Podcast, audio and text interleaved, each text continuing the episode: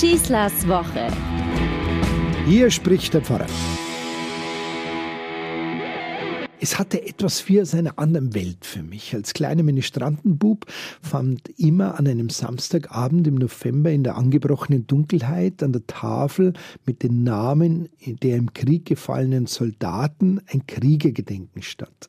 So mit allem, was dazu gehört. Zwei echte Soldaten in Uniform und Stahlhelm mit brennenden Fackeln in der Hand rahmten die Tafel an der Kirchenmauer, die mit den Namen der toten Soldaten versehen war, ein Davor wurde ein Kranz niedergelegt, es erklang Trompetenmusik, Gedenkreden wurden gehalten und natürlich auch gebetet. Man hörte die Fackeln knistern, der Weihrauch umwehte die Menschen und ich nahm da mit meinem Ministrantenröcklein bekleidet an dieser todernsten Zeremonie teil. Was tun wir da eigentlich, habe ich damals schon gefragt. Die einen haben Glück gehabt, weil sie den Krieg überlebt haben, und die anderen? Derer gedenken wir jetzt? Warum hat sie's erwischt, die anderen nicht? Wieso hat's denn den Krieg überhaupt gebraucht? Da müssten wir heute nicht hier stehen und frieren. Heute, Jahrzehnte später, mittlerweile sind 70 Jahre Frieden in unserem Land zur Selbstverständlichkeit geworden, versuche ich das alles natürlich als Erwachsener zu analysieren.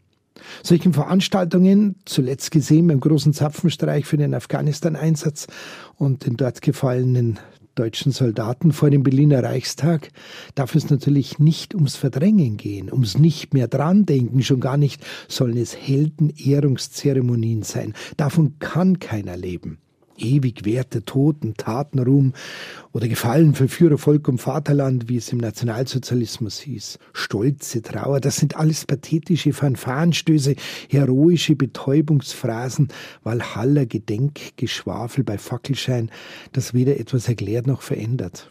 Auch ein hochintellektuelles philosophisches Verweilen bei Sartre über die Absurdität des Seins oder Heideggers Trost über den Heroismus zum Nichts oder noch sonst so große Worte über Zufall und Schicksal, Tragik um Verlöschen und Nichts, all diese Strategien helfen nicht zu einem Überwinden von Hass und Gewalt.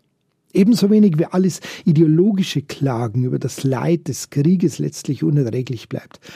Es bliebe doch nur irgendwann vergessen. Es wird weiter geschwiegen und verdrängt. Nein, für mich als Christ gibt es nur eine Alternative. Die Erfahrung eines unendlich barmherzigen Gottes.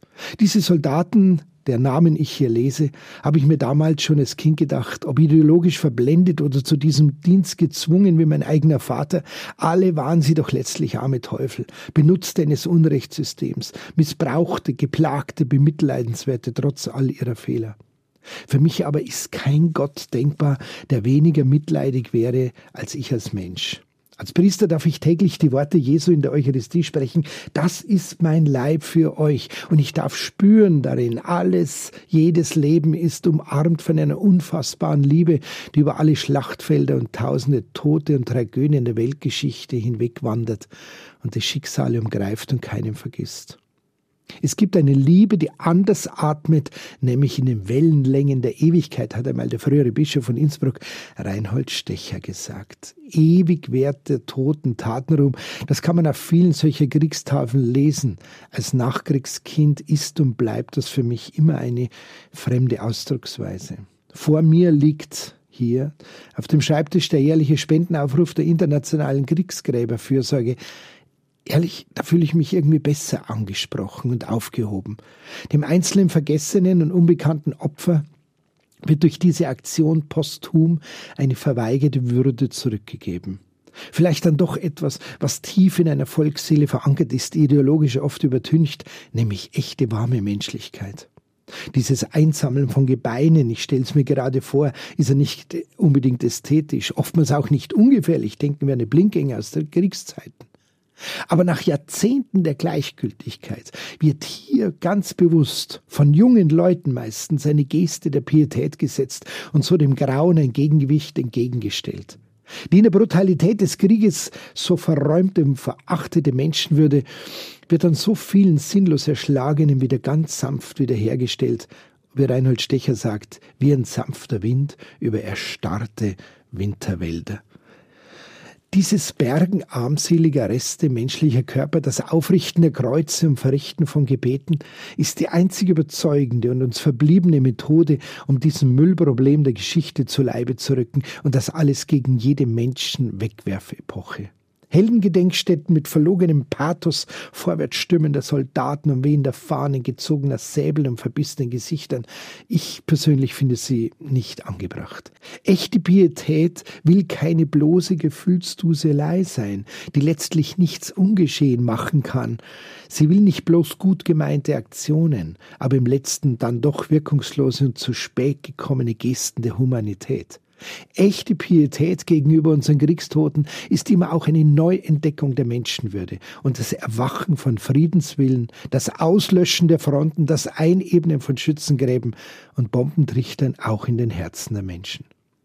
Es gilt, Stacheldrähte vom Vorurteilen wegzuräumen, Hindernisse nationalistischer Engständigkeit abzubauen und sich die Hände zu reichen über die Grenzen hinweg. Hasser üben niemals eine solche Pietät.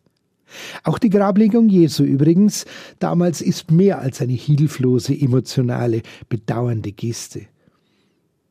Es ist für alle Beteiligten, für Josef von Arimathea, der das Grab zur Verfügung stellt, für die Jünger Jesu, die um das Grab bitten, ein Bekenntnis, eine energische Neuorientierung. Es ist nicht nur ein milder nostalgischer Ausklang, sondern ein entschlossener Aufbruch ins Leben und ein tiefer Glaube in ehrlicher, aufrichtiger Besinnung. Als kleiner Ministrantenbub konnte ich es noch nicht so verstehen. Heute weiß ich, dass das aber damals genau so gemeint war. Gedenken wir unserer Toten. Ich wünsche euch eine gute Woche. Euer Pfarrer Schießler.